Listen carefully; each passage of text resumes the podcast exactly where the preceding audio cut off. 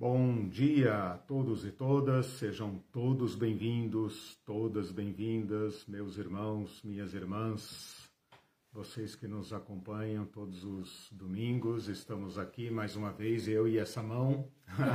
Atrás da mão está a Irene. Bom dia, gente. uh, para mais um encontro do nosso curso Teologia Pé no Chão. Vou esperar os alunos irem entrando na sala de aula, enquanto isso eu vou aqui dando aqueles recados. Bom, espero que tenham tido uma boa semana, apesar das bestas. Hoje é mais um dia, né? As bestas querem caçar o nosso direito de viver, mas pela graça de Deus, hoje é mais um dia, um lindo dia de sol aqui em Curitiba. Espero que também seja um lindo dia é, para todos vocês que, que, que estão aí do outro lado. Nós estamos estudando o livro de Apocalipse, espero que a essa altura do, do curso você já, já tenha mudado bastante a sua impressão, a sua experiência, o seu acesso a esse livro. Uh, nós iremos até o final de novembro, então estamos no, em meados de setembro, né? temos mais aí umas 10 aulas talvez. Uh, esse curso foi dividido em quatro partes. A primeira parte eu expus uh, diversos conceitos, vou precisar de todos eles agora, na medida em que nós andamos. Na segunda parte eu tratei sobre a história da interpretação do Apocalipse para demonstrar para nós que o Apocalipse não nasceu agora, no século XX, e, portanto, os teólogos do século XX e do século XXI não têm direito a fazer do Apocalipse um livro seu, né? Ele é um livro que vem de séculos e séculos de história, de interpretação, e, portanto, nós temos que uh, assumir esta riqueza interpretativa do livro. Na terceira sessão, eu tratei daqueles temas uh, que são agrupados sobre uma, sob uma disciplina acadêmica chamada Introdução ao Apocalipse, que é onde nós tratamos uh, da, da, das informações periféricas ao livro, né? mas que ao mesmo tempo dão a moldura necessária para a compreensão do livro. E desde a aula 25, se não me engano, a gente está tratando do conteúdo do Apocalipse mesmo, a parte, eh, digamos, eh, substancial, aquilo que nós eh, de fato queremos compreender. Então, as três primeiras partes foram preparatórias. O livro justifica uma preparação tão longa, tão detalhada, né? porque agora, com todo esse ferramental, a gente consegue lidar melhor com ah, o conteúdo do livro.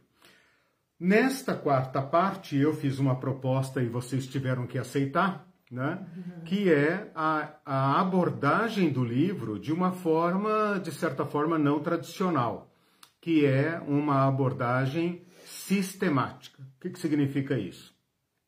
Ao invés de estudar o Apocalipse como um comentarista que vai indo capítulo por capítulo, versículo por versículo, eu preferi uh, uh, agrupar o conteúdo do livro de Apocalipse em temas, temas principais, né, que são esses que eu vou citar agora. Né? Primeiro, a Cristologia, o estudo de Cristo. O segundo que nós estamos para concluir, que é a Eclesiologia, o estudo da Eclésia portanto, o estudo da igreja. O próximo será bestologia, o, assunto, o estudo da besta. Bestologia eu inventei agora. Bestologia. Depois vamos tratar de julgamentos, porque o livro de Apocalipse fala também de julgamentos, ou pelo menos entende as tragédias do mundo como sendo julgamentos. E por fim, então, o reino de Deus, que é o que mais uh, nos interessa no Apocalipse, que é onde nós queremos chegar. Uhum. Bom, estamos então, já dei o mapa do curso, né? Como faço todas as aulas, já dei então a, a, o mapeamento aqui, né? A, marcação para a gente entender onde é que estamos. Uh, na, no tópico eclesiologia, nós estudamos é, em três aulas. Nós estudamos os capítulos 2 e 3, depois estudamos o capítulo 7. Na aula passada eu dei uma, uma, uma maratonada, maratoneada nos capítulos 10 e 11, né? Cons conseguimos fazer uma aula explosiva, né? com dois capítulos extremamente densos, né?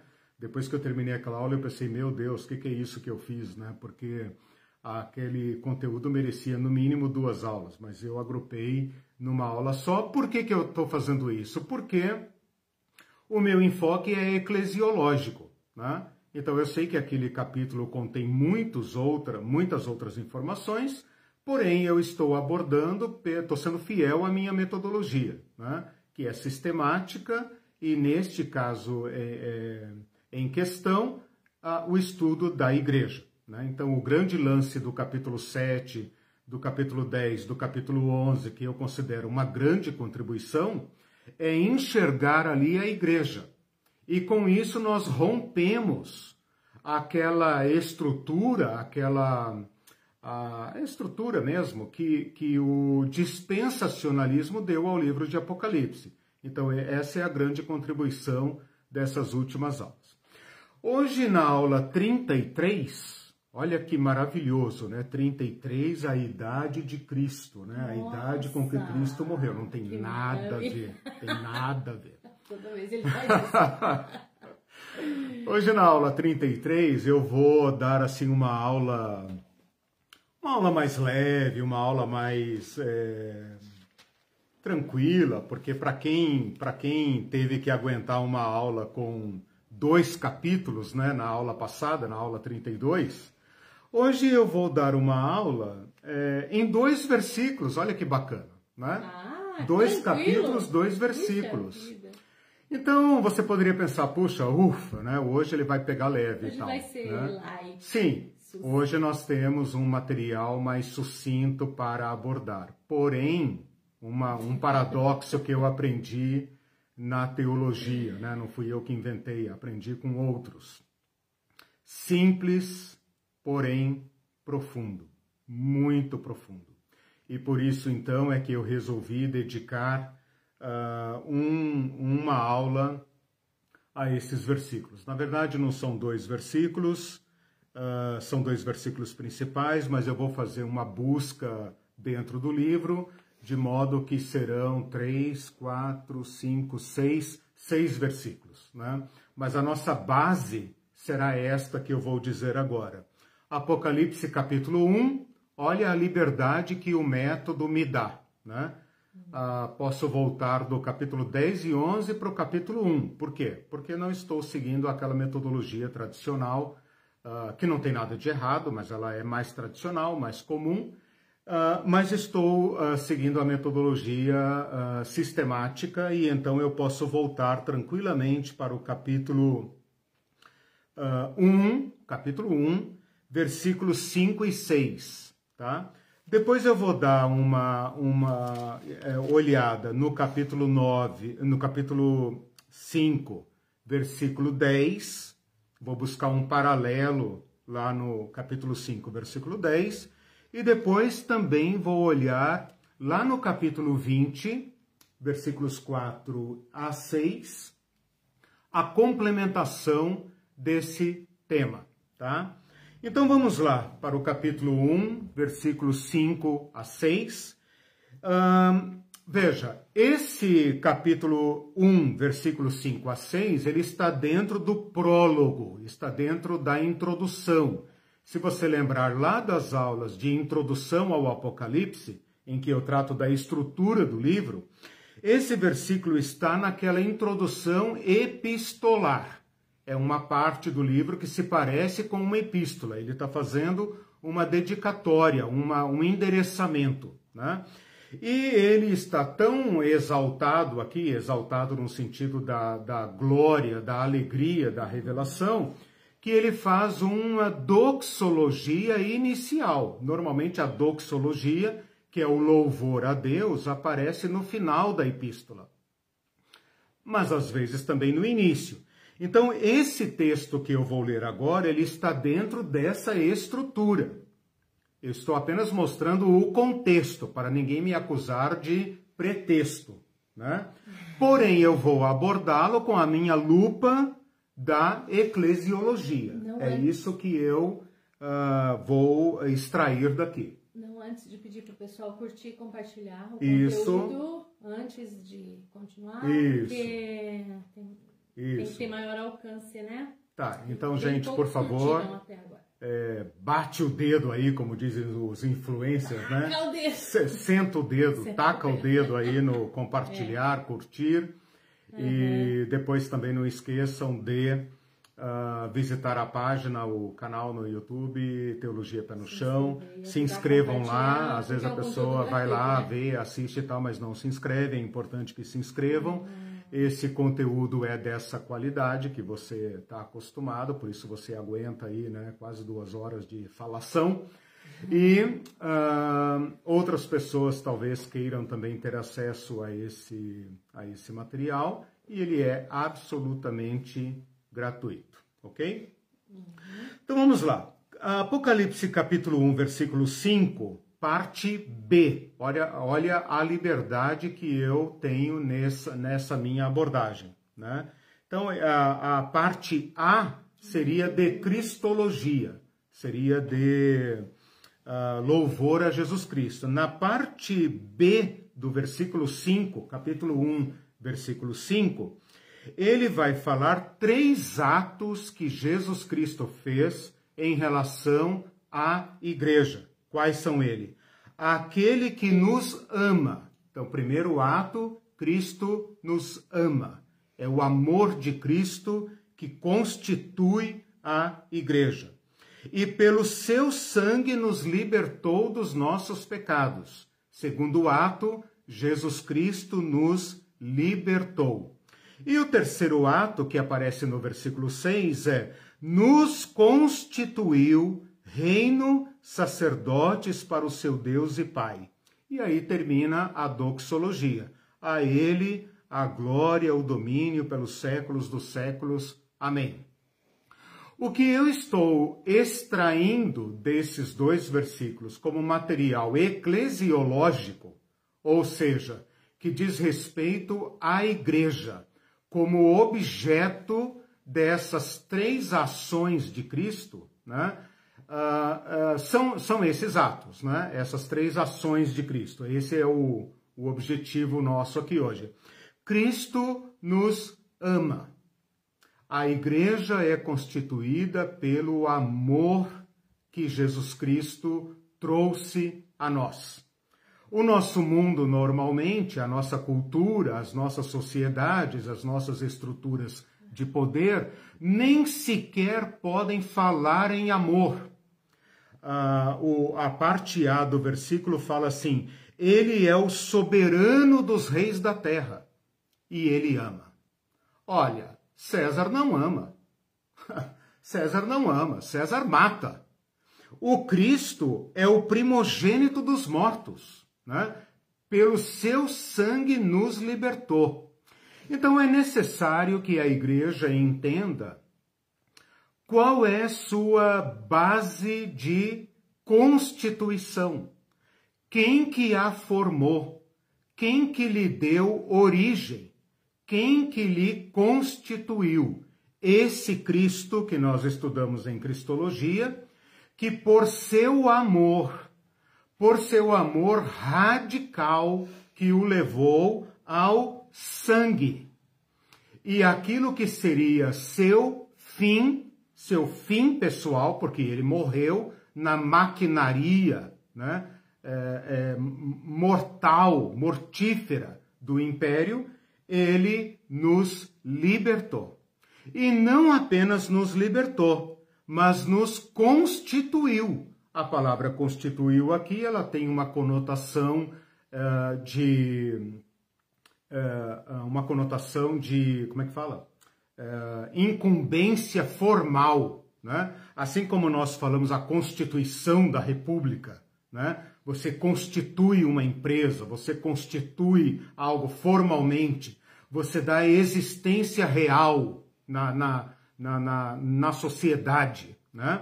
algo que não existia foi fundado, agora existe.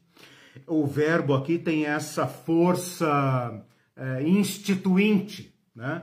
Ele nos constituiu reino, sacerdotes, não para César, o que já seria grande coisa, porque a igreja está imersa num contexto de culto ao imperador, o imperador que representa o reino e também o sacerdócio, que uh, são duas categorias que andam uh, lado a lado, são as categorias máximas do poder imperial, o reino e o sacerdócio. Né?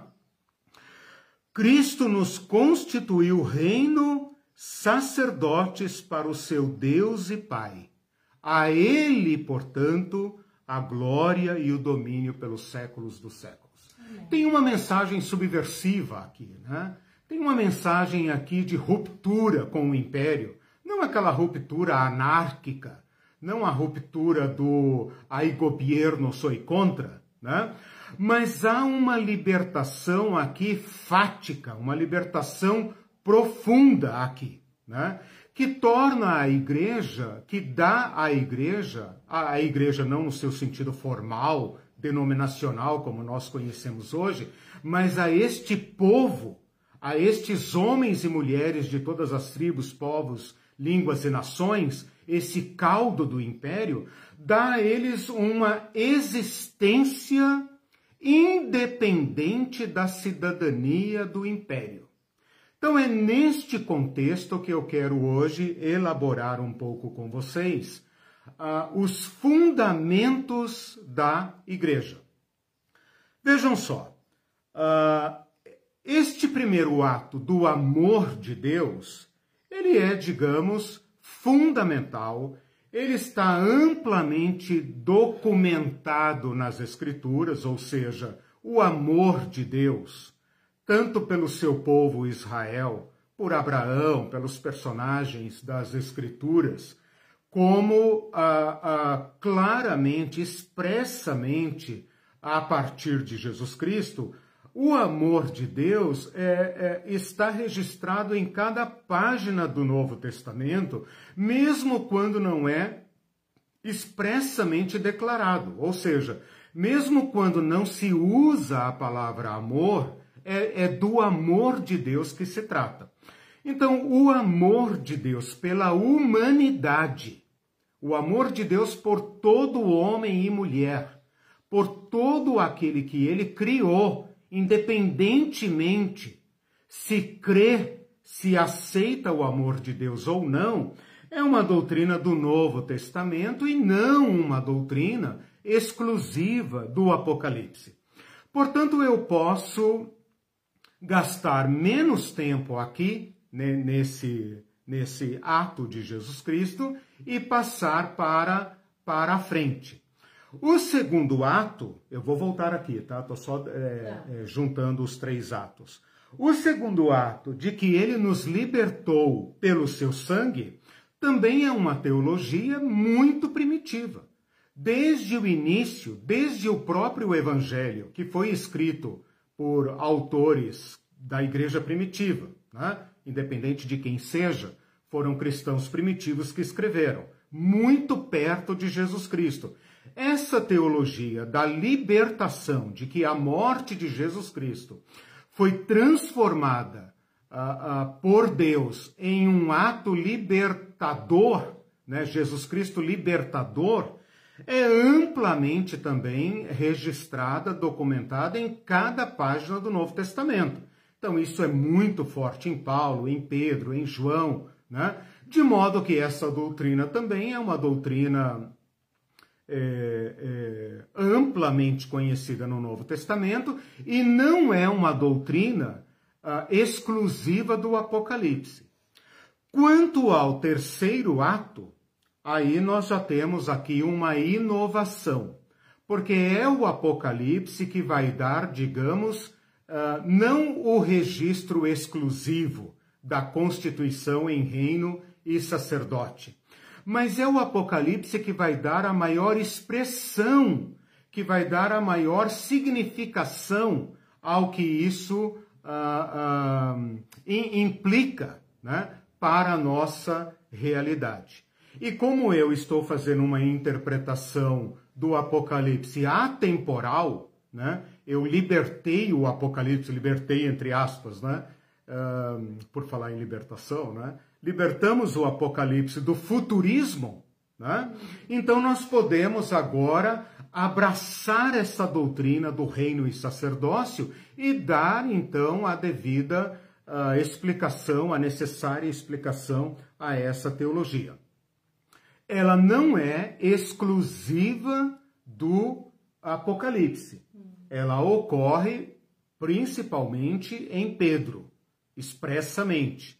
Então nós somos aqui devedores a primeiro Pedro, né? Mas eu vou explicar isso daqui a pouco mas é o Apocalipse que vai dar, digamos, a maior uh, ampliação a esta, a este uh, tópico né, teológico. É, em 1 Pedro. 1 Pedro, mas, mas já vou falar, 1 Pedro 2,9, é um texto bem conhecido, né? Vós sois, é, uhum. ele vos fez raça eleita, sacerdócio real e tal. A gente lê essas coisas, não entende, passa batido, acha bonitinho, né? Bota lá na caixinha de promessa, né? Os crentes antigos sabem do que eu estou falando, mas isso não tem implicação nenhuma. Né? É, é, é, esse é o meu ponto nessa aula de hoje. Por isso que eu falei, é uma aula simples? É uma aula simples. Simples, porém profunda, arrebatadora, né? Porque nós vamos ter que entender o que isso aqui significa. Bom, essa explicação que eu dei agora sobre doutrinas exclusivas ou é, é, é, doutrinas gerais ou exclusivas do Apocalipse, me permite, me permite, essa explicação me permite dar menos uh, espaço agora para os dois primeiros atos, porque são aqueles mais conhecidos, e gastar então a maior parte da aula no terceiro tópico, que é o tópico do reino e sacerdócio. Deu para entender? Com respeito ao amor de Deus, eu não vou aqui fazer uma, um levantamento bíblico disso, porque, como eu falei, todos que são cristãos, ou que pelo menos uh, uh, já ouviram falar de Jesus Cristo, sabem do amor de Jesus Cristo. Aliás, é por isso que a sociedade, de um modo geral, tem tanto problema hoje com a igreja que aí está, né? Porque Jesus Cristo fala de amor, mas essa igreja parece que não entende sequer o amor de Jesus Cristo. Então eu não, eu não vou gastar tempo aqui levantando versículos e etc, etc, sobre o amor de Cristo, porque isso está né, amplamente registrado nas Escrituras. Eu vou me ater à implicação desta mensagem para as igrejas que receberam o Apocalipse e, portanto, para todos nós.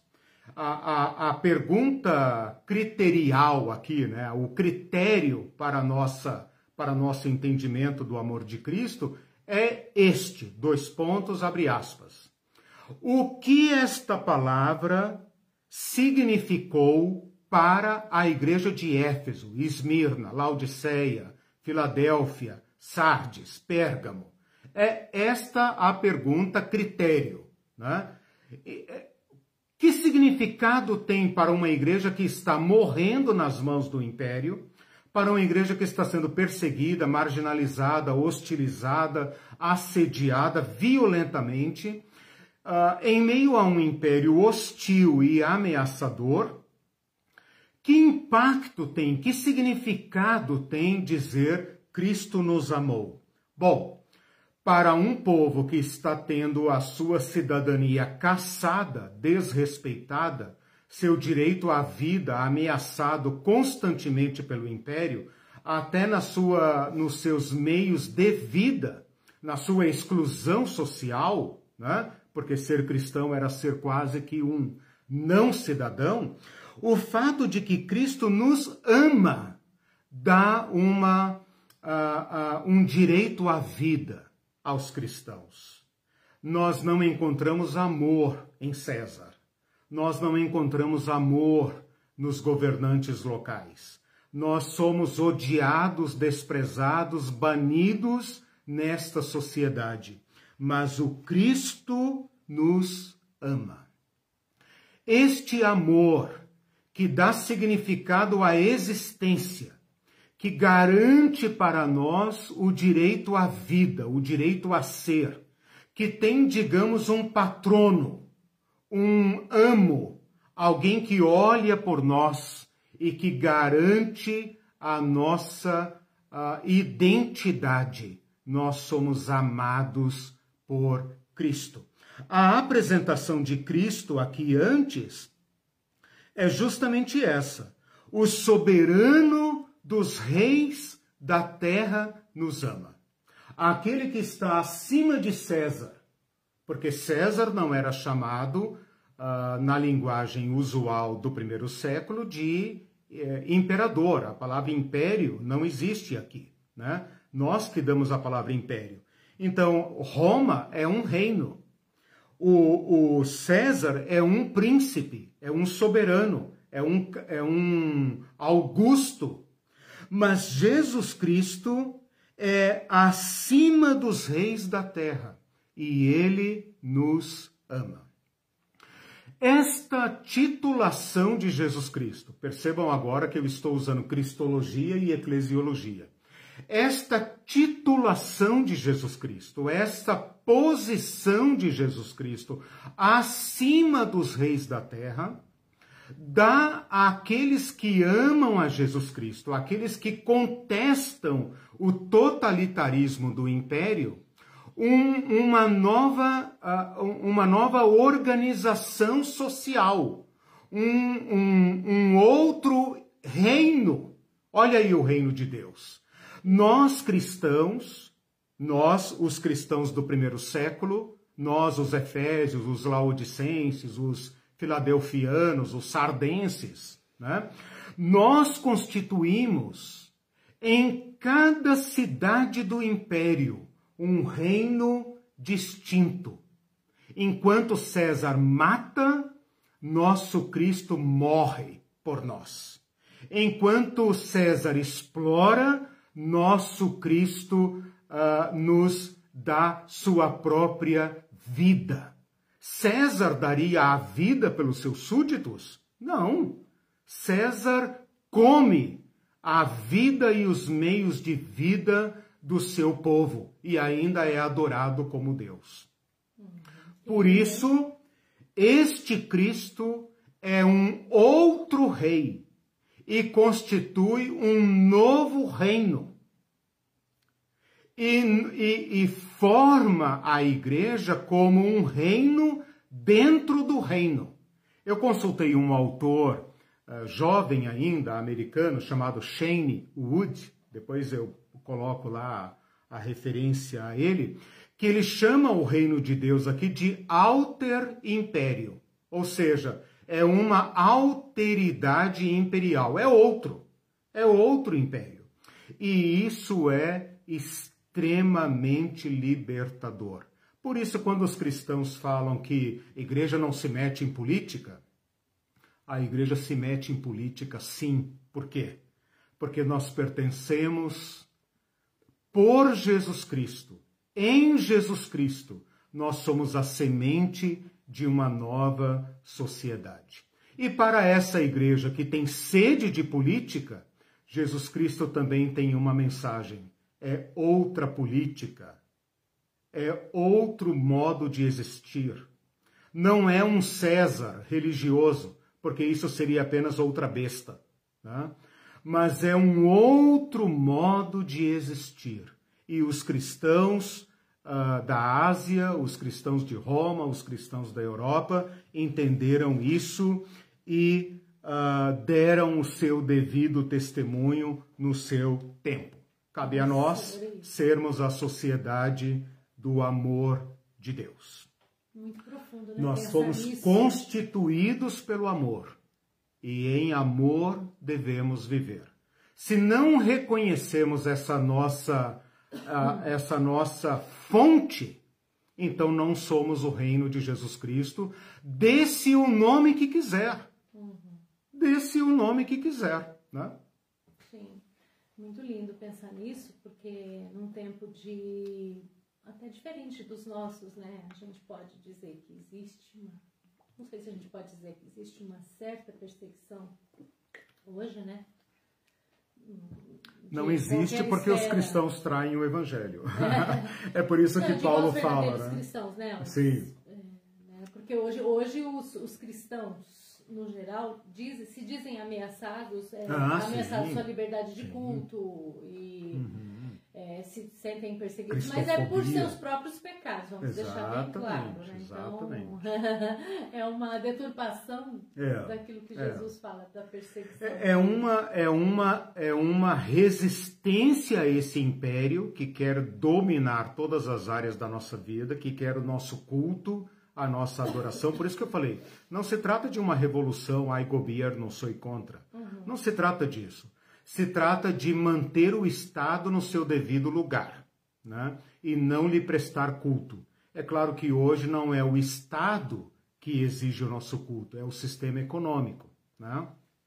Então, a noção de Estado hoje já não é mais a do Império Romano, também não é a do século XVIII pós-Revolução Francesa. E né? porque nós o que... escolhemos nossos governantes, não somos dominados. É, mas o que eu estou querendo dizer é o seguinte: o papel do Estado hoje, de um modo geral, é minoritário em relação ao mercado. Ah, tá. Quem ocupa hoje o papel de Estado totalitário não é mais o governo. Os governos hoje estão é, lambendo botas do mercado. Né?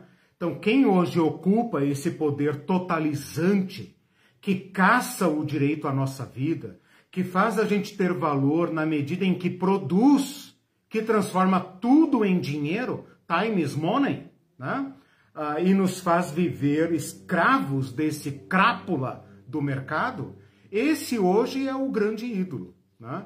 Então, uh, percebam como a gente tem que fazer aqui uma, um entendimento uh, uh, refinado né? Porque hoje não é o poder político necessariamente que é o grande ídolo. Né? O, o poder político hoje ele faz o papel de profeta do mercado. Né? O que, que é o governo hoje senão um defensor do mercado? Né? Ele é um profeta do mercado, é o mercado que manipula o governo, faz o governo é, fingir de morto, rolar para a direita, rolar para a esquerda, uhum. para a esquerda não rola. É, para a esquerda não rola.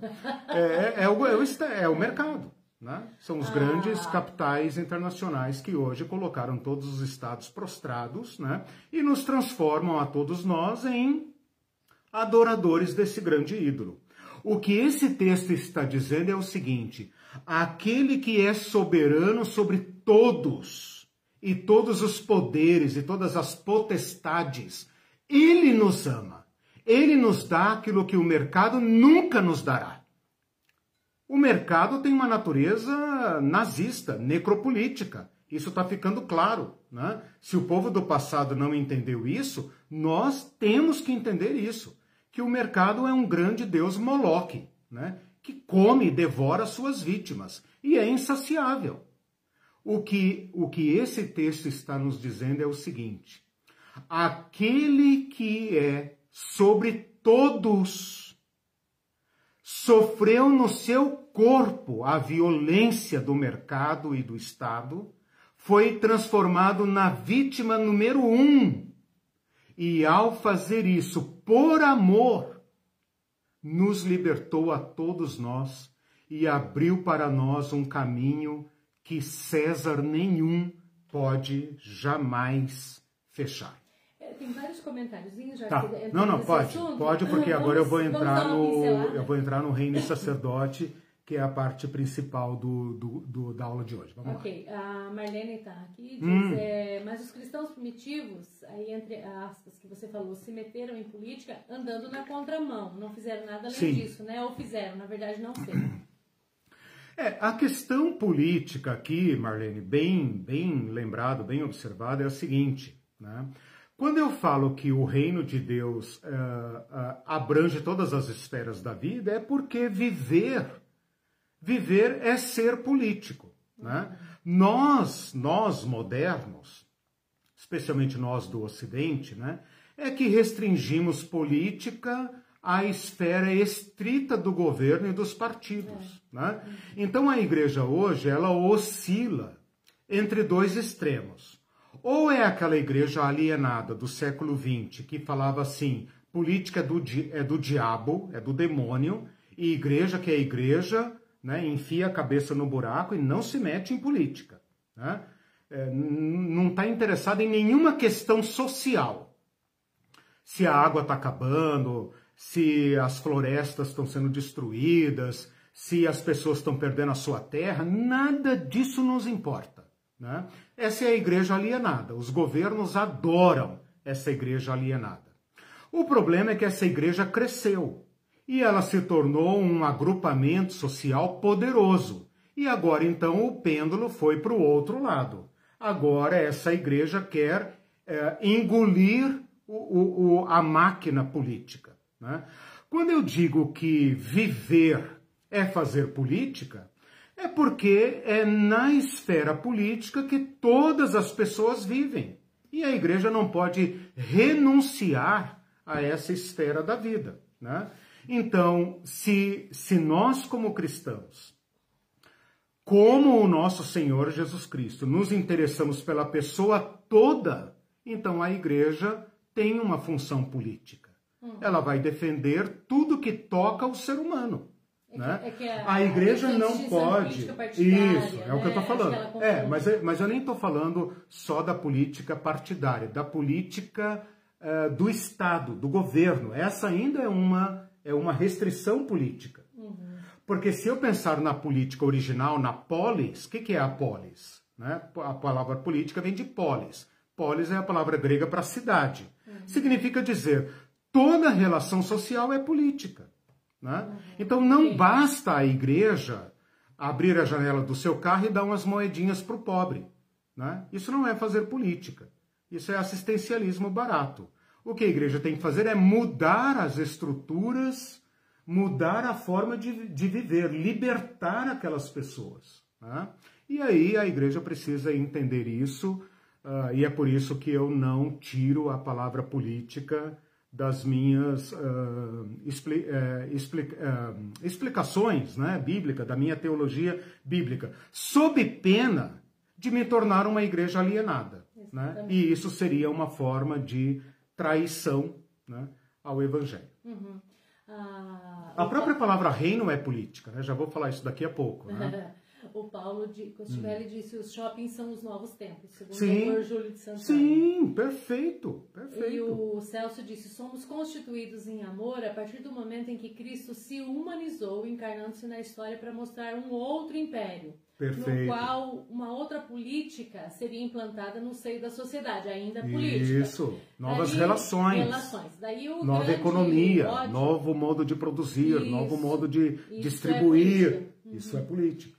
Daí o grande ódio dos inúmeros impérios seculares que já se levantaram, inclusive o Império Americano que tem na Casa Branca conselheiros da teologia do dominionismo. Pois é. Quem não assistiu, assista o curso, é, gente. Tem é. quatro aulas aí. É, o assunto é muito sutil, muito. né? Muito sutil. Eu não culpo os cristãos do século passado, mesmo porque eu sou um cristão do século passado. né? Eu sou um cristão do século passado que estou tentando correr atrás dos acontecimentos e me atualizar para ser um cristão desse tempo, né? porque as coisas estão mudando muito rapidamente. Mas é necessário uh, pensar sobre isso, sob risco de nos tornarmos a, a massa de manobra ideal dos Césares. Né? Uhum. Né? Então, o, o Celso tocou nesse ponto aí. A igreja apolítica ou a igreja dominionista, ambas são uh, instrumentais uh, ideais dos governos atuais. Nossa, uhum. fiz uma poesia agora, né? tudo ais, ais, ais. Só mais dois comentários, hum, e prossegue, é, ele diz ainda, o Celso, o papel hum. da igreja é o de manifestar abertamente o amor de Cristo mostrando-se como instituição sacerdotal e celestial e não como mecanismo estrutural da máquina deste mundo, inclinando-se ao Deus deste século. Exato. E a... Dê o nome que quiser, é o Deus do século. Né? E a Fernanda Costa fez um hum. comentário interessante também, disse, talvez nossos irmãos latinos, as uhum. populações tradicionais indígenas com outras visões de mundo, que têm se expressado na noção do bem viver, Hum. Olhar, e a doutora Ivete fala sim, dessa expressão sim. também, olhar e construir a vida de forma holística e integrada. Uhum. Atendar a igreja. Maravilha! Temos muito mais a aprender com essas populações do que a ensinar. O reino de Deus está aí. Olha, olha aí, Fernanda, quando os teólogos latino-americanos, eu dei uma pincelada sobre isso lá na história da interpretação, é, né? Quando os teólogos latino-americanos fizeram essa, essa teologia que você está dizendo aí, um novo modo de ser, de pensar, de organizar, e anunciaram Jesus Cristo libertador, é, eles se tornaram o, o, monstro aqui da América Latina, né? Então, a, na América Latina foi onde pela primeira vez, isso foi um teólogo da libertação que me, que me respondeu, eu sempre conto isso, uh, foi o primeiro lugar recente, pelo menos, né, em que a igreja pela primeira vez colocou-se cara a cara com a pobreza, com cristãos pobres e se sentiu interpelada, provocada e pensou que o Cristo da teologia euro, europeia e o Cristo da teologia norte-americana não estavam fazendo sentido para as estruturas de poder que haviam se uh, criado na América Latina com o aval da igreja colonizadora. Que a teologia estava se tornando na América Latina um instrumento de colonização. Então eu perguntei para esse professor, por que aqui? Ele falou, porque aqui, pela primeira vez, a igreja encarou a massa da pobreza que ela estava ajudando a criar. E ela teve que fazer esse exercício que você mencionou ali. E o resultado foi aquele grande grito: Jesus Cristo liberta. Ah, isso todo cristão entende. É, mas não liberta só depois da morte, não, liberta agora. Né? É pão na mesa. O Cristo do pão, o Cristo que multiplicou o pão, ele ainda continua multiplicando o pão e distribuindo e atendendo os uh, fracos da sociedade. E nós temos que parar de sacrificar pessoas ao Deus mercado. Né? Então, se o evangelho não toca isso, então não presta para nada. Então vão, vão comer, vão, vão, vão cultuar o imperador, que pelo menos lá você tem pão, carne, etc. Né? Para que uma religião que não toca o chão da vida? Aí vocês entendem por que, que o nosso apocalipse é pé no chão aí eu faço, você não. Tá. Três que são parecidos, você tá não comenta, você comenta no, né, tá. depois. Okay. Bem rapidinho, uhum. é que tem, faz parte tá. do assunto, então vai encaixar direitinho. A doutora Ivete, perfeita e objetiva a sua fala. Pastor, o Deus mercado é a ditadura que nos foi imposta. Exato. Governantes são meros tarefeiros do mercado. Perfeito. Se quiser ir na direção do povo mais necessitado, sua cabeça é cortada. Exato. Inclusive a dos pastores, Exato. né? Brasil o... é prova viva disso. Né? E, pastor Falcão, política é arte administrar. O governo atual faz o contrário. A igreja tem um papel importante de denunciar e apontar o evangelho do reino. Aí sim, entra a parte bem sim, política sim, da igreja e não só partidária, né? Então, Isso. Então, seja que governo for, Isso. tem que fazer e Adriana Pessali, bem-vinda uhum, Adriana. Uhum. A igreja não aceita o papel de que o Estado promova bem-estar social, justiça social. É verdade. É verdade. Não faz e não quer que faça. Não quer que faça. Às vezes penso que isso talvez seja para que esse espaço seja, é, seja preenchido por ela como uhum. maneira de alcançar essas pessoas. Faz sentido? Mesmo que não, uhum. não consigam alcançar todos, uhum. quantos precisam da ajuda do Estado ela acha que é ela? É... Será? Faz sentido? Que Fa faz sentido, eu Mas acho. Com moedinhas, né? É, no, exato, no sinal de trânsito. Exato, é isso. Aí é que a, a, igreja, ela só entende hoje o seu papel social como a, a moedinha que eu falei, né? Abre o vidrinho do carro, Natal, né? faz e tal, mas continua, né? Com a sua vidinha, classe média, pensa que é rica e, ao mesmo tempo, o pobre que fica no seu lugar. Aliás, tem igreja para pobre, igreja para rico, né? E é muito difícil quebrar esses muros. Né? Então a igreja está confortável com esse estado de coisas. Né? Por quê? Porque o império lhe dá conforto. Ela se adequou ao império. Né? O império lhe dá conforto. Então nada mais justo do que ela retribuir ao império pacificando as relações. Né? A igreja se tornou na América Latina um instrumento de colonização, de docilização né? Uh, eu sei, os cristãos detestam que se diga isso, né? Mas foi o Karl Marx que falou que a religião se tornou um narcótico para o povo. Mas é claro, né? é claro que se tornou. Na medida em que ela mantém o pobre beijando a mão daquele que lhe rouba a vida e o mata, uhum. É, essa pessoa só pode estar narcotizada. Se ela não estivesse narcotizada, ela reagiria. Né? Então a igreja se tornou o, o instrumento ideal, ideal, perfeito. Por que, que o Estado hoje tem tanto interesse nos crentes? Uhum. Por que, que o Estado hoje está andando de mãos dadas com os grandes coronéis da fé? Ora, o Estado não se converteu acha que Paulo Guedes se converteu, né? Que ele quer. Uh... não, ele está interessado nessa massa que não reclama, essa massa dócil, né? Uhum. Então é necessário ler o Apocalipse aqui com esta uh, mensagem contundente. Jesus Cristo é a fiel testemunha, o primogênito dos mortos. Quando ele fala primogênito dos mortos, ele está falando o cabeça de uma nova raça ele é o cabeça das vítimas, dos que morrem, né? E ele é o soberano dos reis da terra. Ele nos ama. Ele nos libertou dos nossos pecados. Não preciso dizer mais nada. A palavra libertar aqui é soltar, desamarrar. Ora, se essa libertação for mantida apenas no coração, o César agradece. Né? O César está satisfeito. Esta libertação, que é uma libertação profunda, integral do ser humano, ela tem que se expressar em novas relações. Né? E é isso que o império não suporta.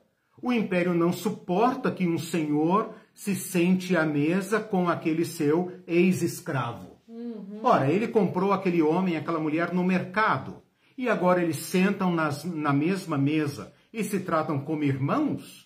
e se aceitam e se beijam e rasgam o pão e, e, e, e partilham o mesmo copo, né? Esta libertação, esta libertação que atinge todas as relações, é que o império não pode suportar. Nos libertou dos nossos pecados. Quais pecados? Todos. Senão não é libertação. Senão não é libertação, porque toda religião liberta de algum vício, ora bolas. O cara fumava, não fuma mais, né? O cara é, falava palavrão, não fala mais. O cara gastava dinheiro na loteria, na lote, sei lá, na, é, não gasta mais. Toda religião produz algum tipo de ascetismo, de, de libertação. Mas o que Cristo está dizendo aqui, o que João está dizendo a respeito de Cristo, é que ele nos libertou dos nossos pecados. E aqui na América Latina, os teólogos entenderam que essa libertação ou é integral ou não é libertação nenhuma. Então é desta libertação que ele está falando. Aí alguém poderia dizer, ah, Eliseu, ah, peraí, né, cara, você você está esquecendo o evangelho, né? Você está sendo muito comunista. Uhum. Não, estou falando, eu não estou restringindo a libertação a libertação de Cristo, ela tem que tocar todas as áreas que estavam eh, não libertas. Uhum. Né? Eu não sou livre por dentro, eu penso errado sobre mim, eu penso em mim mesmo como um Deus, ó, o Evangelho me liberta. Eu penso no outro ser humano como um lixo, o, o Evangelho também me liberta. Né? Eu penso no Estado como um Deus, o Evangelho me liberta. Eu penso num mercado como um Deus, que consomem a minha vida, o Evangelho também me liberta. Então, a minha relação com Deus, a minha relação com as pessoas, a minha relação com a família, a minha relação com a sociedade, a minha relação com a natureza tem que ser liberta. Ora, eu posso ser cristão e ser perverso com os animais? Não posso. Eu posso ser cristão e fazer a natureza gemer mais do que ela já geme? Não, não posso. Então, essa libertação tem que ser completamente integral. Aquele que nos ama nos liberta para amar. E então nós somos libertos não apenas de, mas nós somos libertos para. Nós somos libertos para uma uh, uh, ação no mundo. E essa ação no mundo é o que eu quero falar agora sobre reino e sacerdote. Bom, gente, vamos lá. Uh, agora que eu quero chegar na parte principal da aula, né? Veja só, todo cristão, até quem não é cristão, sabe que Jesus Cristo falou sobre o reino de Deus. O problema é que nós, nós os cristãos, vamos falar de nós, né? Vamos lavar roupa suja. nós os cristãos, uh, não, bom, primeiro nós não entendemos o reino. Por que, que nós não entendemos o reino? Porque a palavra reino é uma palavra oca para nós. Né? A palavra reino não tem o menor sentido. O que, que é reino? Reino para nós é histórias infantis, né? Era uma vez um rei, a princesa, o castelo, blá, blá. Então, assim, reino para nós é, é, um conceito completamente oco, né? Ou então, quando nós pensamos em reino de Deus e tal, e aí Jesus ainda fala aquela coisa, né? Meu reino não é deste mundo, né? Aí nós cristãos nos sentimos muito confortáveis em empurrar o reino de Deus para fora da história. Ou para o futuro, esse futuro do Tim LaHaye e do Hal Lindsey, né? Que é o futuro que vai cair aqui no mundo, ou sei lá, o mundo vai acabar eu não sei né, exatamente como funciona, porque eu não assisti a série Deixados para Trás. Né? Ou então empurram o reino para o céu. Como Mateus fala em reino dos céus, então os crentes pensam que o reino de Deus está das nuvens para lá, das nuvens para cima. Né? Eles, eles querem aqui conquistar o Brasil para o Senhor Jesus, a Argentina para o Senhor Jesus, Angola para o Senhor Feliz Jesus e tal, feliz é a nação pois Deus é o Senhor, mas é apenas para uh, sequestrar as pessoas daqui para esse reino de lá. Eles são como se fossem sequestradores, né? eles estão aqui para saquear o inferno, né? porque esse mundo é o inferno, e eles querem levar pessoas embora. Né? Eles estão é, empacotando pessoas, né? coloca elas num pacotinho e fala é, né? É, destino, céu né? Reino do céu. Esse é um conceito muito equivocado. Muito equivocado. E, e, e nós precisamos resgatá-lo uh, de duas formas. Bom, primeiro nós precisamos entender uh, o que significa reino. E segundo, nós precisamos trazer o reino de Deus para o nosso chão, para este tempo e para este lugar ou então não é reino nenhum. É o reino lá da Cinderela, lá do, das histórias infantis, porque ele não toca a minha vida. Ora, o que, que me interessa uma história de um rei uh, num país muito distante, era uma vez? Né? Esse reino da historinha infantil não me toca. Esse reino dos céus, do etéreo, do, dos hominhos azuis, e das nuvens brancas, dos anjinhos de asa que tocam harpa, esse reino não toca a minha vida. No lugar do reino, o que, que nós temos aqui? A igreja. É. A igreja. Então a igreja, ela engoliu o reino. Ela não entende o reino, ela se coloca no lugar do reino e, portanto, ela não ah, cumpre. É, ela, ela, ela perde a sua, o seu fermento a sua eficácia de ser anunciadora, embaixatriz do reino de Deus. Então, a primeira coisa que nós precisamos fazer aqui é transformar a palavra reino numa palavra moderna, numa palavra atual. Por que, que eu posso fazer isso e devo fazer?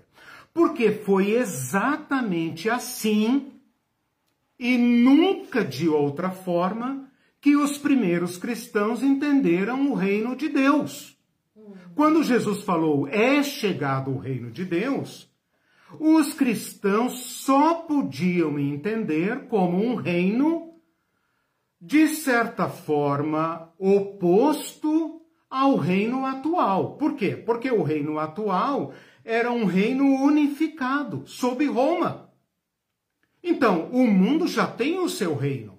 E Jesus, dentro do reino, fala: é chegado o reino. Ora, só pode ser outro. E ele fala: é chegado o reino. E quando os fariseus perguntam para eles ah, é, como vem o reino de Deus, ele fala: o reino de Deus já chegou. E as pessoas já estão entrando nele. Né?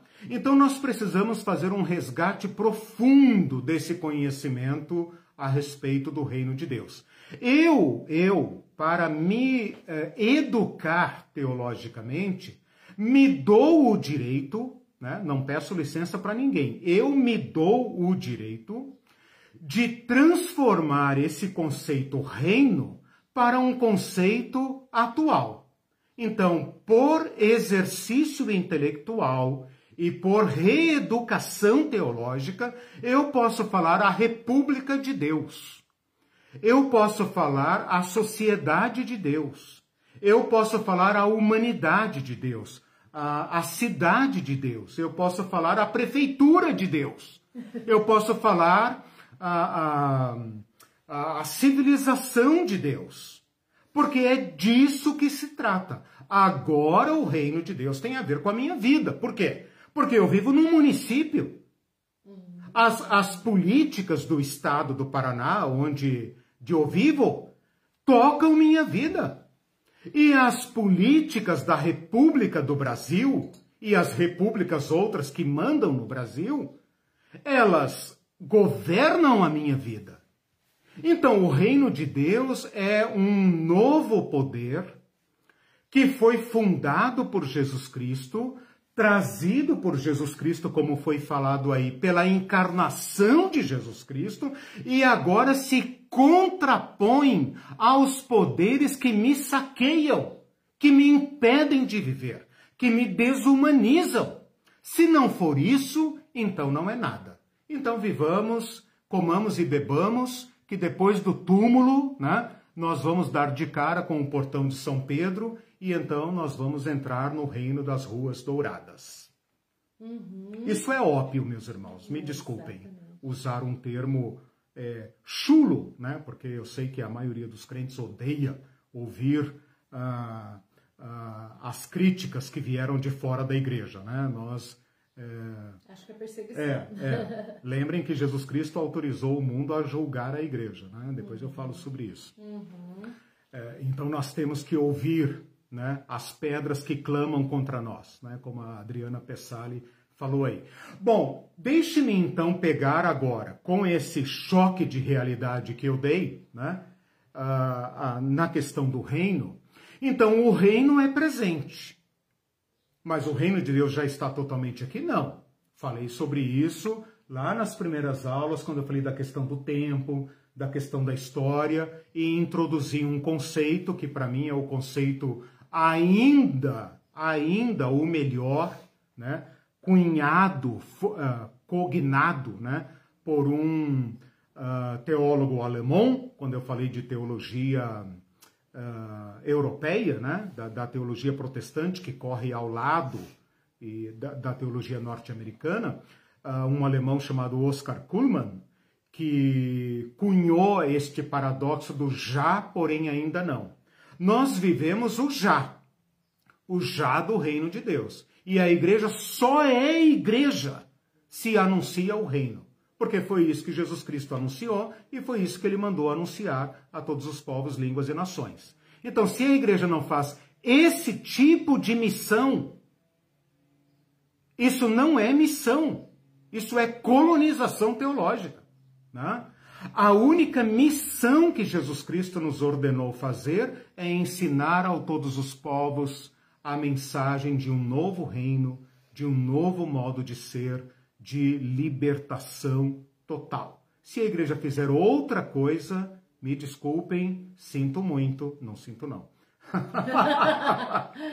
Ela está fazendo uma colonização teológica. Ela está abrindo caminho para os impérios que a usam como seu profeta. Eu sei que é doloroso ouvir isso, mas é necessário. Bom, deixe-me contar rapidamente, então, agora eu vou usar aquela minha metodologia do Antigo Testamento, Apócrifos e Novo Testamento. Deixe-me contar para vocês como começa essa história do reino e sacerdote. Esse aqui eu vou até contar, vou até contar onde estão os textos. Mas presta atenção, porque eu fiquei muito chocado ao descobrir isso. Vou fazer aqui minha, minha propagandinha, né? Vou criar aquele, aquele suspense, né? Eu fiquei muito chocado, muito uh, uh, impactado, como os cristãos gostam de falar, né? Uh, com, essa, com esta história que eu vou dizer agora para vocês. Essa história do rei sacerdote começa com um homenzinho misterioso do Antigo Testamento chamado Melquisedeque. Melquisedeque que era rei de Salém e sacerdote do Deus Altíssimo. Rei de Salém e sacerdote do Deus Altíssimo. Lembrem vocês que, de acordo com Hebreus, Jesus Cristo é desta mesma linhagem. Ele é sacerdote segundo a ordem de Melquisedeque. Ponto. Deixa para lá. Né? Isso aqui é só um, uma como é que chama, um aperitivo, né, para a gente entrar no tema. Quando Deus tira o povo de Israel do Egito, do império, né, não era um império romano, não era um império babilônico, mas era o império do momento, o império do Egito. Quando Deus tira a ralé, né, a, a, a, a casta mais inferior, mais inferior existe não, né?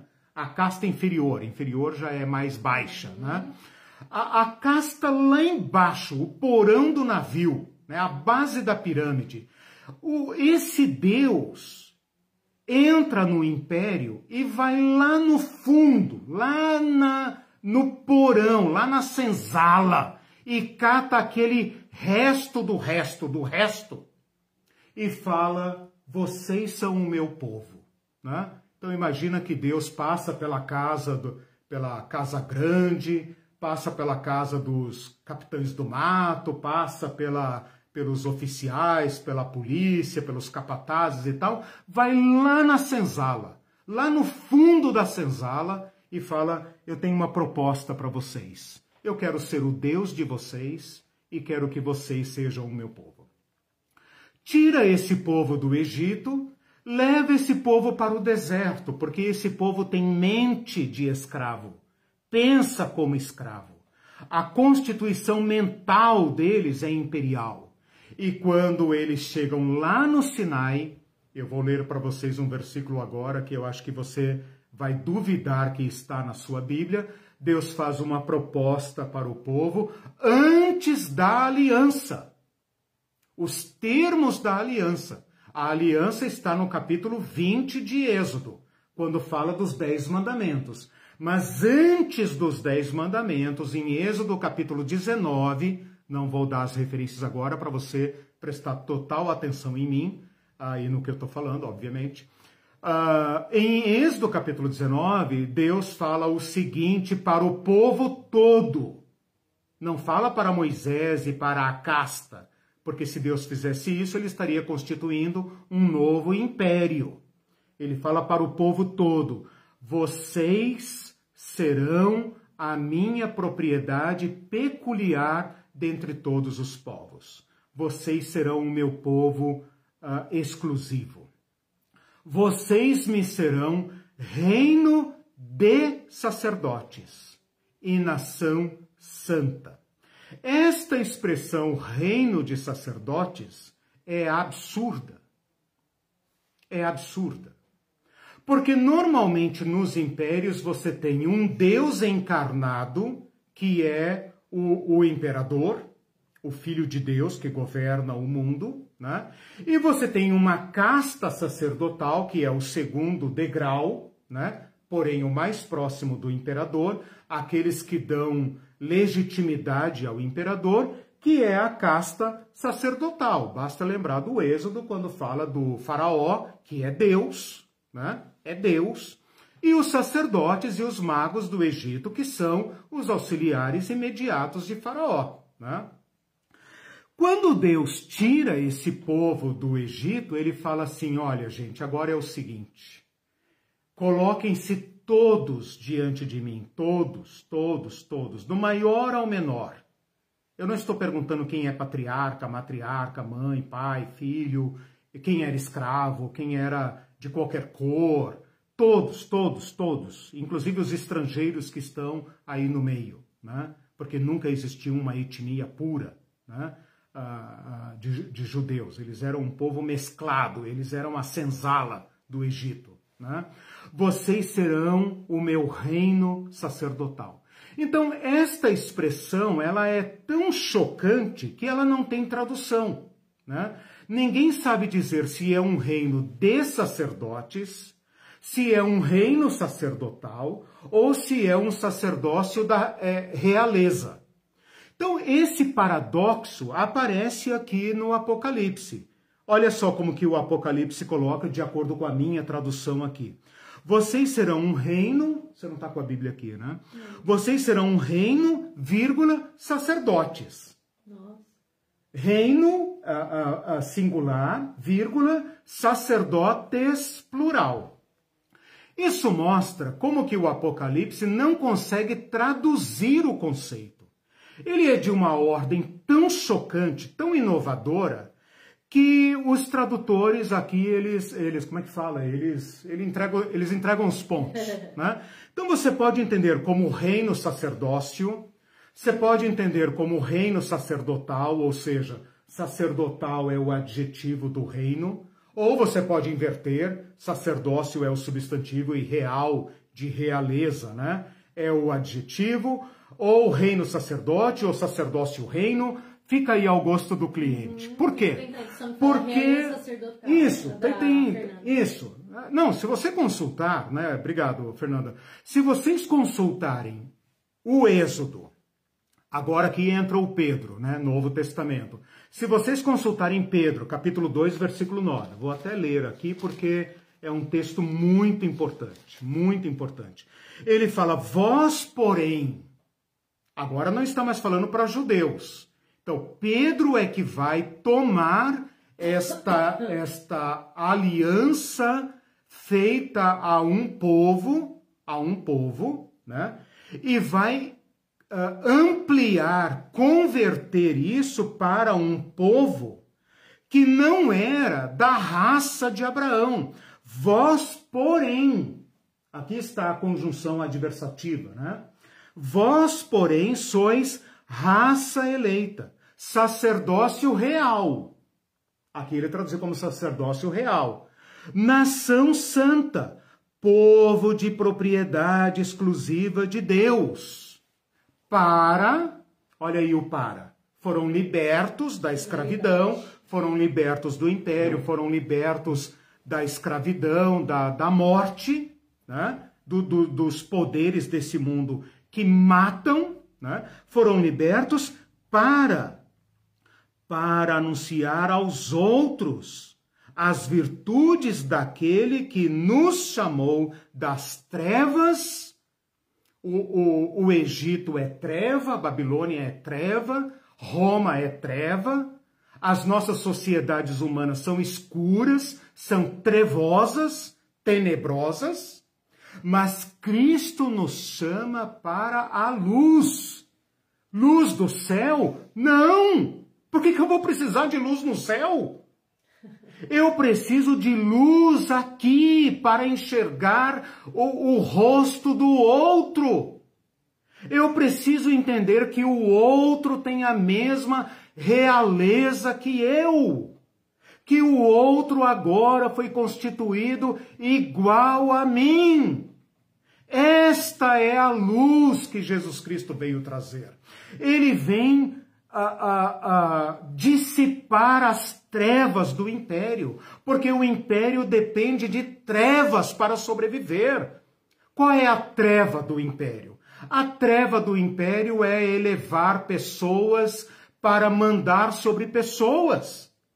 Ora, é claro que o faraó não é um deus, mas junto com a casta sacerdotal, e com a magia, e com o poder da armada, e com o poder das Forças Armadas, e com o poder do dinheiro, eu submeto pessoas e, e engano-as, seduzo-as dizendo que eu sou superior a elas e que essa é a vontade de Deus. E os sacerdotes estão aí para confirmar essa mentira. Todas as nossas sociedades são falsas. E porque são falsas, matam e justificam a morte como sendo a vontade de Deus.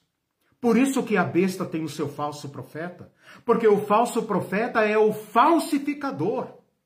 É aquele que vai iludir os homens a sair nas ruas para proteger aqueles que comem a sua carne. Como que caminhoneiros podem sair na rua para idolatrar alguém que está matando-os pelo preço do combustível, a não ser pela treva? Ora, Cristo nos iluminou. E então, com este magnífico chamado, é que o Apocalipse está dizendo: esse Cristo nos constituiu.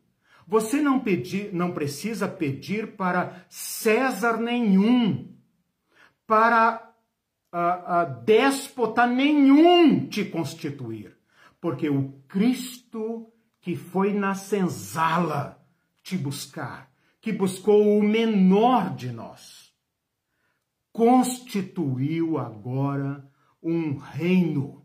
E esse reino não é o reino da carochinha, é o reino das novas relações sociais. É o reino da nova criatura.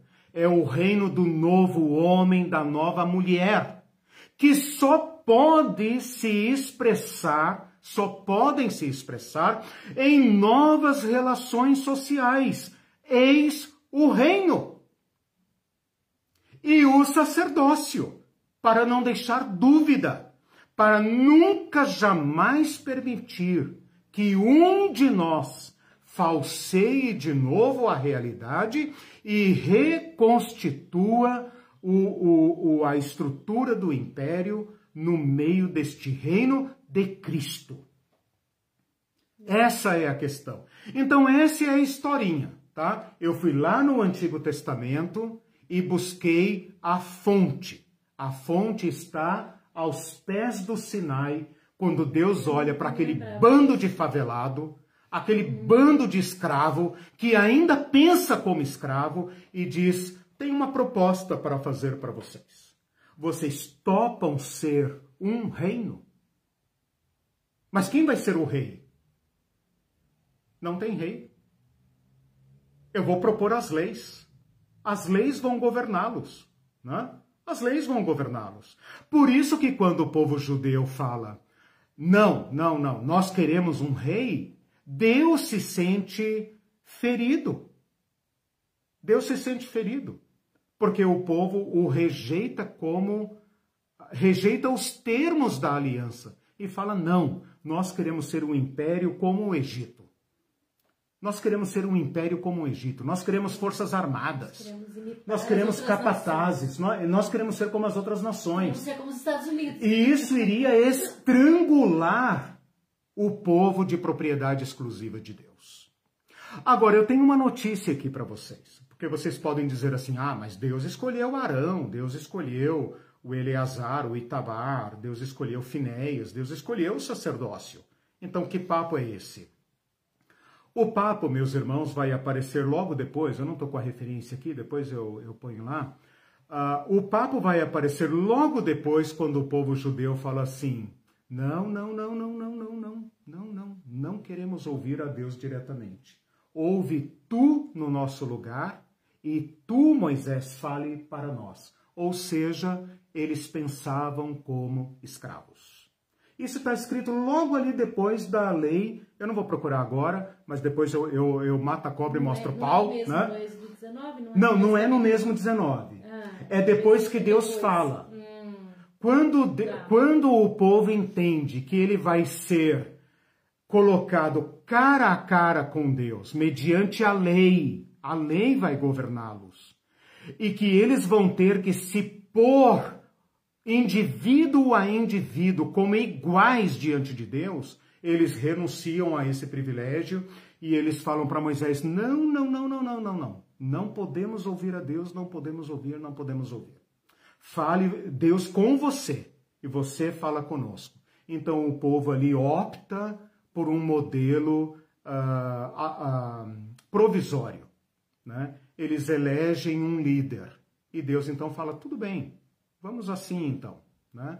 Vamos colocar um sacerdote no lugar, Deus vamos e tal. Escolha, Deus anda é com eles. Sempre Quando assim. depois Deus o povo rejeita Samuel e fala queremos um rei, Deus fala: tudo bem, vamos andando assim, vamos andando, até que venha o reino de Deus.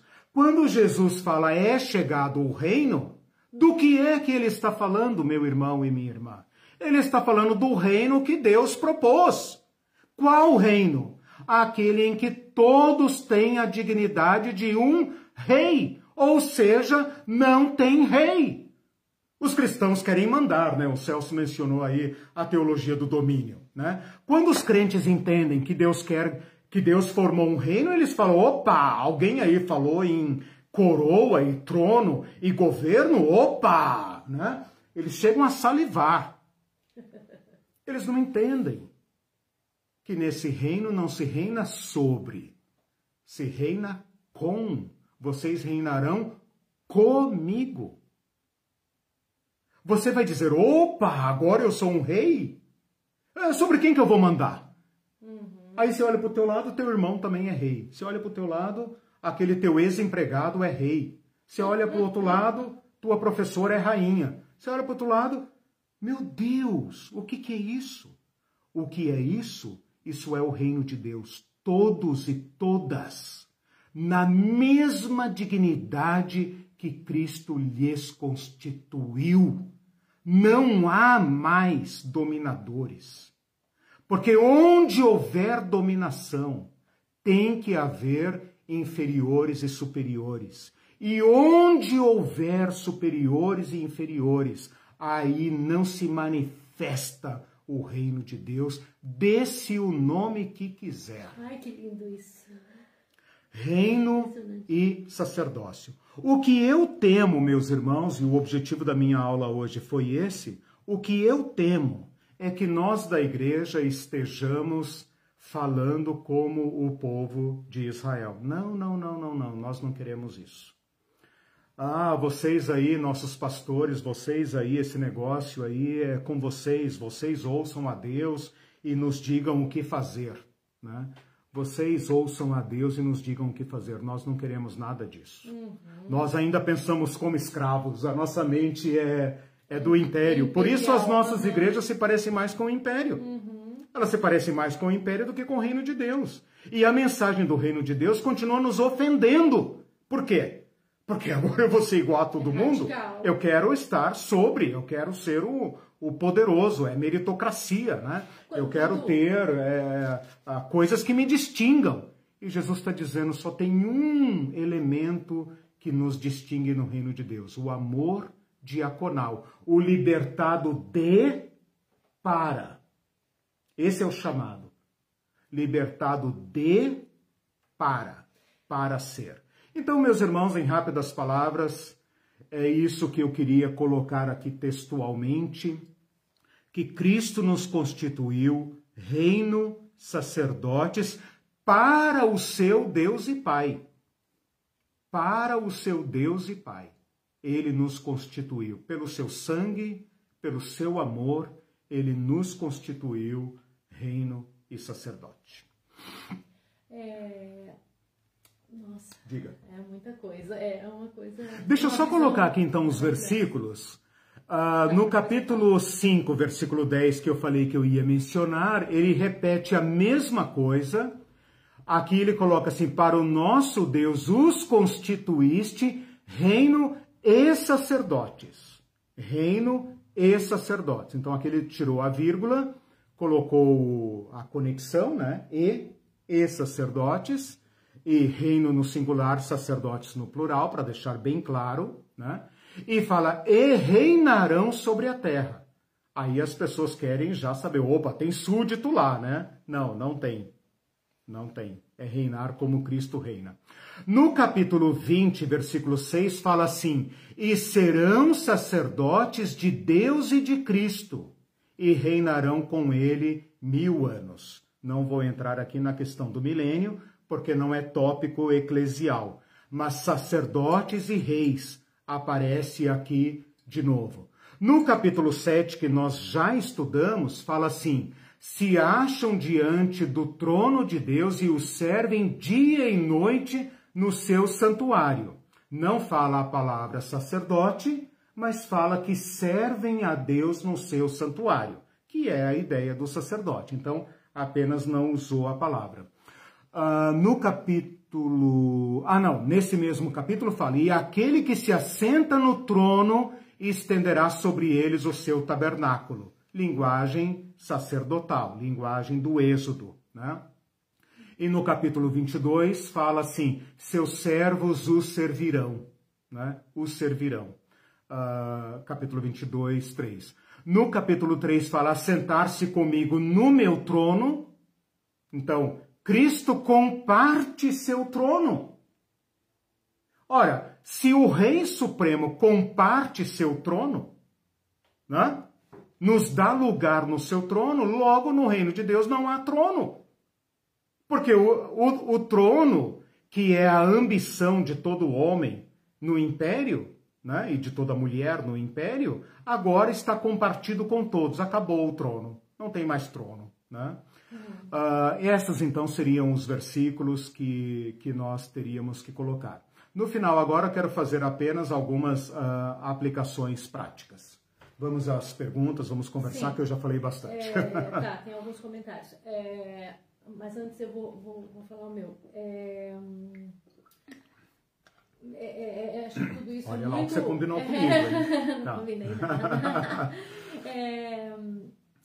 é, é muito esclarecedor, a, a doutora Ivete já até falou uhum. aqui, aula magnífica, esclarecedora uhum. e inspiradora, porque é uma visão, é, é como se a gente tivesse que ouvir isso. Tem gente que eu sei que assiste a aula mais de uma Sim. vez para pegar tudo, porque é. É, é, essa visão, Choca, ela, né? teria que, é, ela teria que permear para entrar na cabeça da gente, porque a gente está tão locupletado com a outra visão, claro. entendeu? Com a visão imperial, né? Sim.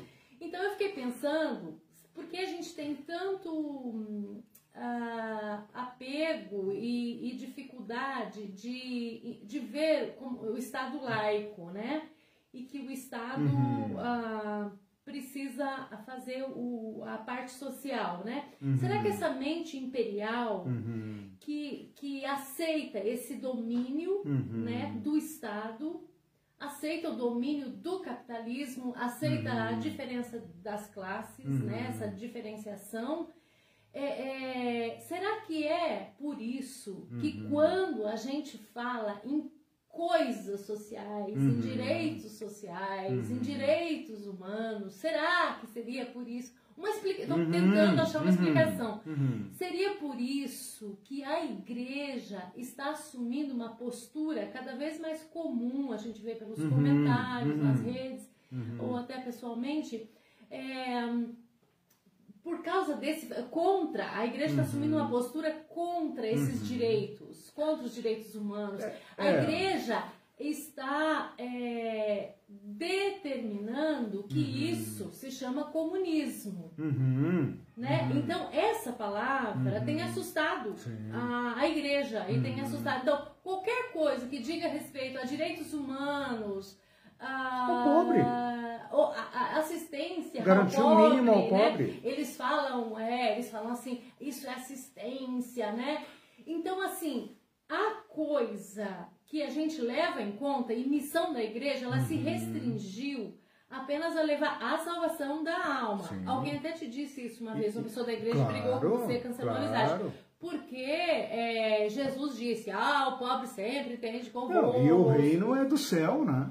Isso, o reino é do, é do céu. céu. Então, o pobre que espere o céu. Exatamente. Então essa mente, esse, é, é, essa mente imperialista e imperial, ela está, ela domina, Sim, ela, ela, uma ela, teologia, né? ela, uma teologia ela imperial. dá cria, vamos dizer, ela dá cria Sim. a algumas ideias que nós estamos tendo que combater hoje, né? Claro. E acho que uma delas é o comunismo. Então assim, uhum. faz sentido esse meu pensamento? Faz, eu acho que ela está adequada à lógica do império, ela se conformou ao império, e isso é muito cedo na, na história da igreja. sua né? missão à salvação da alma. Só. Sim, ela empurrou o reino para fora, porque é conveniente para a igreja. Uhum. Entende? Então, a igreja, a igreja que eu digo no sentido geral, né? A igreja, a igreja institucional, todas, né? Desde a católica, que é a mais antiga, passando por todas, né? Uhum. Inclusive a minha e a sua. né? Vamos falar do nosso próprio quintal, né? A, a igreja não fala sobre o reino de Deus. Quando fala, não o entende. Ou o empurra para a esfera do privado, a esfera da, da, da subjetividade, uhum. ou para o futuro longínquo, ou para o céu. Então a igreja perdeu o, o sal, o fermento do reino. Né? Uhum. Né? Por isso ela convive harmoniosamente com o Deus mercado. Isso. Agora veja, o Deus mercado, ele, ele, ele está começando a mostrar a sua face, que, que foi chamada por um teólogo, um teólogo não, um filósofo, sociólogo, né, é, africano, que não me ocorre o nome agora, acho que é nigeriano, não vou arriscar falar porque eu sou péssimo com nomes, eu vou falar errado. Mas se você procurar necropolítica e tal, você vai achar o livro do, desse grande filósofo, se não me engano, nigeriano, que é, é, afrontou o mundo, desmascarando o Deus mercado, que agora explicitamente está contando com a morte de uma parcela da sociedade. Né? Antigamente o mercado nos iludia com a ideia de que não reclame, trabalhe, trabalhe, trabalhe, trabalhe, que todo mundo pode ser um Zuckerberg, todo mundo pode ser um Steve Jobs, todo mundo pode ser é, um, né, um milionário, né? Basta é, trabalhar muito, né? E com isso botou a pobraiada para trabalhar, para se matar na, nas minas, nas fábricas, nas indústrias. Só que chegou um ponto que eles viram que quanto mais trabalha, mais concentra a riqueza, mais mata. E que agora nós temos um excesso de contingente para o qual o Deus mercado não tem serventia a não ser matar, né? Mas veja, de um modo geral, essa é a face crua, dura, né, que esse sociólogo, se alguém lembrar aí, por favor, coloque o nome, pessoal aí que é mais, né, esperto aí no, no na, na, busca aí, coloque o nome é, desse sociólogo. O Achille, eu não sei qual Aquile, é. Aquile me, Mbembe. Mbembe. Mbembe. Mbembe. Mbembe. Tá, obrigado. Quem falou? Ah, Fernanda. Ó, oh, merece um pontinho na média final. Obrigado, tá Fernanda. Dentro, Fernanda. É, Aquiles em Bembe. Exatamente. Eu, eu, eu ia falar alguma coisa uhum. totalmente errado, com certeza. Mas assim, esse cara, ele está servindo como um tipo de profeta que denuncia o Deus mercado. Mas antes disso, a, a, o mercado não pretendia matar o excedente de pessoas descartáveis. Pelo contrário, você tem que manter o pobre vivendo. Aí entra o assistencialismo e a caridade. Né? Então a igreja entrava nesse filão aí, entende? Ela fazia aquele serviço de manter os pobres vivos e saudáveis para o trabalho. Né? Hoje não, hoje a igreja está num dilema, porque o Deus a quem ela é, é, serve de modo espúrio agora assumiu a sua face de Moloque, né? a sua face de matar. Né? Então a igreja fala tanto sobre aborto e tal, como se fosse a causa última do valor à vida, mas ela tem que ver que ela está servindo o Deus da morte ah, ah, em muitas esferas. Né? E isso é uma autocrítica, né? porque eu sou um homem desse tempo. Né? Não posso fingir que vivo em outro mundo, em outra sociedade. Essa é a igreja que me gerou, é a teologia que me formou. Né? Mas cabe a nós sermos críticos e, e, e proclamar isso e fazermos nós mesmos esta autoidentidade. A minha identidade verdadeira agora é eu sou amado e livre. E o meu, o meu reinar no mundo, o meu sacerdotizar no mundo, não no futuro, no céu. O céu não precisa de sacerdote, irmão. Irmã, o meu reinar no mundo, o meu sacerdotizar no mundo, tem que se dar no amor e na libertação. É isso que Apocalipse está dizendo. Eu é que tenho que, que agora compartilhar com as vítimas do império e com os déspotas do império a o amor e a libertação. Nós só podemos falar disso se nós compartirmos entre nós mesmos o amor e a libertação. Ah, se nós formos profetas do império, terra do ódio, os cristãos estão chocados com a reserva, o armazém de ódio que está dentro do seu santuário. Os cristãos estão babando de ódio. E isso vai ter que ser expurgado, isso vai ter que ser tratado. Né? Então, nós precisamos uh, lembrar quem somos. Por isso eu disse que esse texto de hoje é simples, porém profundo, porque ele toca no nosso fontal, na nossa fonte. Quem nós somos? O que fomos constituídos? Qualquer outra coisa que não seja o reino popular. Gostaram, né? O sacerdócio popular o sacerdócio comum dos santos não tem a Constituição. É anticonstitucional. É do povo. Tem anticonstitucional. Povo. Ou é reino popular e sacerdócio popular, ou não é de Jesus Cristo, é apenas o profeta do império. Ok, tem vários comentários, nosso tempo está bem. Está tá, tá esgotando, eu, eu já terminei. algumas, ó, vários, daí depois você comenta. Tá. Gente, quando for fazer comentário, é, coloca bem completo, porque eu não leio no tempo que vocês escrevem. Então depois, às vezes, eu não entendo não sabe em que contexto dizer. está. Tá. E aí dizer, okay. por exemplo, ah, foi o que você comentou, mas assim, é. eu comento várias coisas, então realmente é, não tá. É, o Paulo Costivelli disse: Nós cristãos estamos tão condicionados a pensar a ordem vigente que, quando nos deparamos com uma nova perspectiva de ser igreja, verdadeiramente luz e sal, nos sentimos perdidos e angustiados. Eu me senti péssimo quando li aos 18 anos o Jesus Cristo Libertador do Leonardo Boff. Levou tempo para eu digerir, digerir, isso tudo, perder o medo Sim. de repensar Sim. a minha fé. Exato. E a Adriana diz é, sobre aquele comentário. Os escravos anterior. queriam voltar para o Egito, né? Percebam como é ah, forte a mentalidade imperial. Cebolas, a mentalidade imperial é fortíssima. E a Adriana explicou: eu quis dizer que a igreja, encontrando uhum. necessitados para, por exemplo, dar cestas básicas, encontra uma maneira de alcançar para Cristo Sim, essas pessoas. Por quê? Claro. Porque, Adriana, entra naquilo que, que eu comentei. A salvação, a, a missão da igreja se restringe a salvar Sim, as almas, né? Sim, ela não, não muda estruturas, sentido, ela, não, ela não denuncia o. É uma oportunidade da cesta. Tanto que nós já vimos pessoas, amigas nossas, que eram pastores de igreja, que falaram assim: ah, a gente a gente dava cesta, mas aí tinha que condicionar ao a culto, a igreja. a vir igreja. Aí eles não vinham, a gente parava de dar cesta. Ok, a fome, a fome é, é evangélica. É. Então, o Estado deixando esse espaço para a igreja pontualmente preencher, isso é bom, entre aspas, para a igreja. conveniente, claro. É. Claro. Aí o, o, o, Tem crentes que eu acho que pensam isso, né? Que a igreja tem que assumir o estado de. O, o Ministério do Bem-Estar Social, entre aspas. Né? É, tipo a... assim, o Estado vive para os bancos e para os latifundiários, etc. É e a igreja cuida dos pobres. É alienado a igreja politicamente acha que é a igreja que tem que cuidar dos é. pobres. E vai lá, daí vota é. em quem é contra as políticas sociais que vai cuidar Exato, dos pobres. Exatamente. Gente, é um nível de, de alienação hard. É, é, é. Essa questão da igreja assistencialista é de uma época em que não havia Estado de bem-estar social. Que fique bem claro isso, né?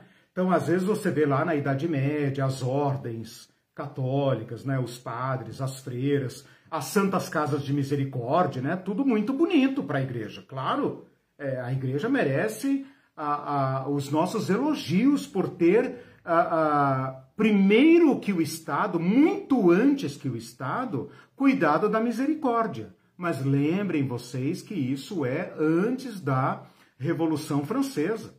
Isso é antes do Estado moderno. Né? Isso é lá quando o rei era o ungido de Deus para viver de modo magnífico. E você tinha que dar graças a Deus de sobrar um, um pãozinho para você viver. Né? O estado de bem-estar social tem outra dinâmica e a igreja exerce outro papel dentro dessa estrutura. Então não cabe mais à igreja ser meramente uh, essa muleta do Estado, né? Uhum. Que faz aí o servicinho da misericórdia. Né? Uhum. Sem mudar estruturas, porque senão ofende o Estado, ofende Isso. o mercado. É, o Bebeto até comentou aqui o outro lado, da solidariedade da igreja para com os que sofrem é um imperativo mandamento bíblico Sim. e não deve ser condicionado à eficiência ou ineficiência do Estado. Claro, Sim, ótimo, bem lembrado, claro. É... Não, nós não podemos terceirizar para o Estado, claro, Exatamente. com certeza, tem toda a razão. É, o que a gente acha estranho, que eu tô falando que a alienação uhum. é a pessoa ser tão dada a isso uhum. e olhar esse aspecto, mas votar em políticas contrárias Sim, a isso. Né? Porque o Estado não tem nada a ver com isso. É. Né? Eles chamam isso de Estado gigante, idolatria do Estado. Né? Tem aí os teólogos calvinistas uhum. aí que querem um Estado mínimo do mínimo do mínimo. Né? Cada um que se vire e a igreja cuida daqueles que estão morrendo.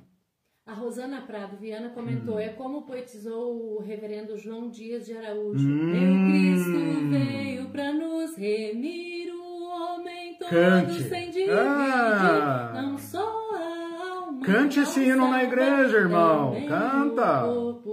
É. Canta esse hino na igreja hoje, que eu quero ver o o fogo pegar, não é o fogo do espírito, não. Vocês vão ver. Teve um ministro que publicou, é... cantou a música e, nossa, deu uma Um amigo nosso cantou gente. essa música no Facebook, é meu Deus do céu, né? Quase mataram o cara, né? Mas eu falei, cara, você vai cantar uma música de um, né, do João, João Dias de Araújo, né? Foi excomungado, foi queimado na Inquisição sem fogueira, como ele disse. É, estão pedindo para apanhar também, né? O... Canta esse hino na igreja hoje, irmão, é... canta. Cuidado. o Bebeto ainda comentou, na oração do Senhor Jesus, é, é, na oração do Senhor, Jesus captura a paixão de, do Deus vivo em trazer a realidade do céu à terra. A missão das comunidades de discípulos Bem lembrado. estar alinhada, alinhada com essa agenda. Trazer Sim. o ainda não de Deus para o nosso já. Exatamente, perfeito, perfeito. E os céus... Quando ah, fala. Não, não, Quando a igreja empurra o reino para fora, ela perde isso, né, Bebeto? Aí que está o nosso grande problema. Então, assim, a igreja não sabe mais o que é o reino, ela perdeu essa, essa vibe, digamos assim, e quando ela entende o reino, ela o expulsa para fora. É o pior dos mundos. Né? Uhum. Né? Então é urgente recuperar isso. Aí o Celso fez um comentário hum, também que hum. realmente acontece. Quer um senhor dos exércitos bem durão, ah, de cara fechada, com muitos soldados, com uma vasta sim. hierarquia, dominando tudo, sim. colonizando mentalmente os povos do mundo. Exato. É o Deus, com minúsculo, dos uhum. terrivelmente evangélicos. É, é é verdade. Daí a, a Rosana comentou, ah, a mente do colonizado escravizado. Exatamente, exatamente. E aí o Bruno comentou, verdade, Celso, a filosofia da turma que diz o nosso general é Cristo, é. nenhum inimigo nos resistirá. Exatamente. E as músicas, né, as canções, como é. você bem disse, os terrivelmente evangélicos, é. né? É, tem muita coisa aí pra gente pensar. É, quando, acho... quando a gente fala em reino de Deus, as pessoas pensam que é um reino como o do César né? que nós queremos os primeiros lugares, a direita e a esquerda de Jesus. Nós temos que entender que é outro reino. Império das trevas, como diz Paulo em Colossenses, né? Império das trevas versus reino da luz, reino do amor. Então, a, a igreja às vezes ela entende o reino, por isso que eu estou dizendo, a igreja às vezes entende o reino, mas entende errado. Ela entende que é para ela governar. E aí ela parte para a conquista do mundo, né? Nós temos que entender que é outro reino. Neste reino, o próprio Cristo compartilha o seu trono. Né? O próprio Cristo constitui cada um e cada uma rei com ele. Ora, se o próprio Cristo comparte conosco sua vida e sua glória, quem somos nós para uh, uh, inferiorizar, desumanizar qualquer pessoa. Quando nós fazemos isso, nós nos destituímos da glória de Deus, como Paulo fala em Romanos. Né? Então é por isso que esse texto de hoje ele é curto, porém ele é profundo. O que nos constitui é o amor de Deus e a libertação. Essa é a igreja. E nos constitui como um novo reino, como o Bebeto acabou de dizer. Temos que trazer o ainda não para o nosso já. Perfeito. Porque muitos cristãos entendem tudo isso que eu estou falando depois da morte. depois do milênio, quando Cristo vier. Aqui não, meu amigo, aqui é um mundo. Aqui é uma selva, né? Como diz o Malafaia, eu sou cidadão dos céus, mas sou cidadão do Brasil, né? Uhum. Aqui, aqui é selva, meu amigo. Aqui é, ó, arma na cintura e guarda-costa e não vem que não tem. Aqui é selva. Mercado é mercado, né? Não. Nós temos que antecipar as novas relações. Ou então nós não esperamos coisa nenhuma. Nós esperamos apenas um novo império, né? E não é isso que Cristo vem trazer. Se fosse isso que ele tivesse vindo trazer, ele teria adorado Satã lá no deserto, porque o, deserto, o Satã ofereceu para Jesus os reinos do mundo. Era tudo muito mais fácil aceitar, porque o mentor desse sistema que está aí é o Satã.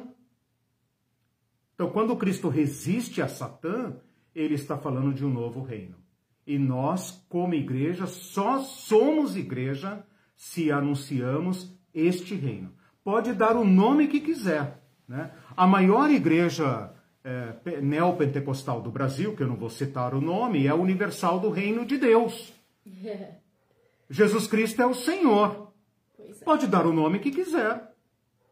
Pode dar o nome que quiser, pode dar um nome lindo. Eu acho lindo esse nome.